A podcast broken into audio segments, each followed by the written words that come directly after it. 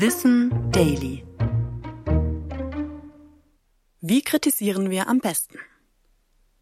Kritik äußern und dadurch eine positive Änderung erreichen, das ist oft eine schwierige Herausforderung.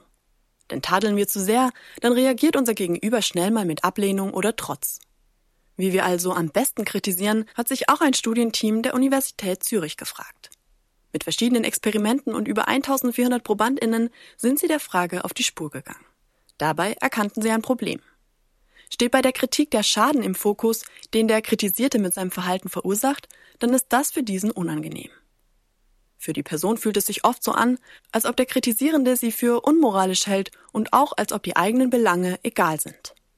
So rutscht man schnell in eine Abwehrhaltung und ist weniger gewillt, den Hinweis tatsächlich anzunehmen und etwas am eigenen Verhalten zu ändern. Das können wir laut den Forschenden ändern, indem wir Botschaften mit doppelter Besorgnis senden. Das heißt, wir übermitteln nicht nur die Kritik, sondern im Zuge dessen auch die Sorge um das Wohlergehen der Person. Wir zeigen Verständnis für die Situation des Gegenübers und erkennen dessen Probleme und Bedürfnisse an. Wir sollten uns für eine effizient geäußerte Kritik also vorher fragen, vor welchen Herausforderungen steht die Person oder Gruppe, die ich kritisiere. So sei es auch eher möglich, Fronten nicht weiter zu verhärten, sondern gemeinsam einen positiven Wandel zu schaffen. Ich bin Anna Germeck und das war Wissen Daily. Produziert von Schönlein Media.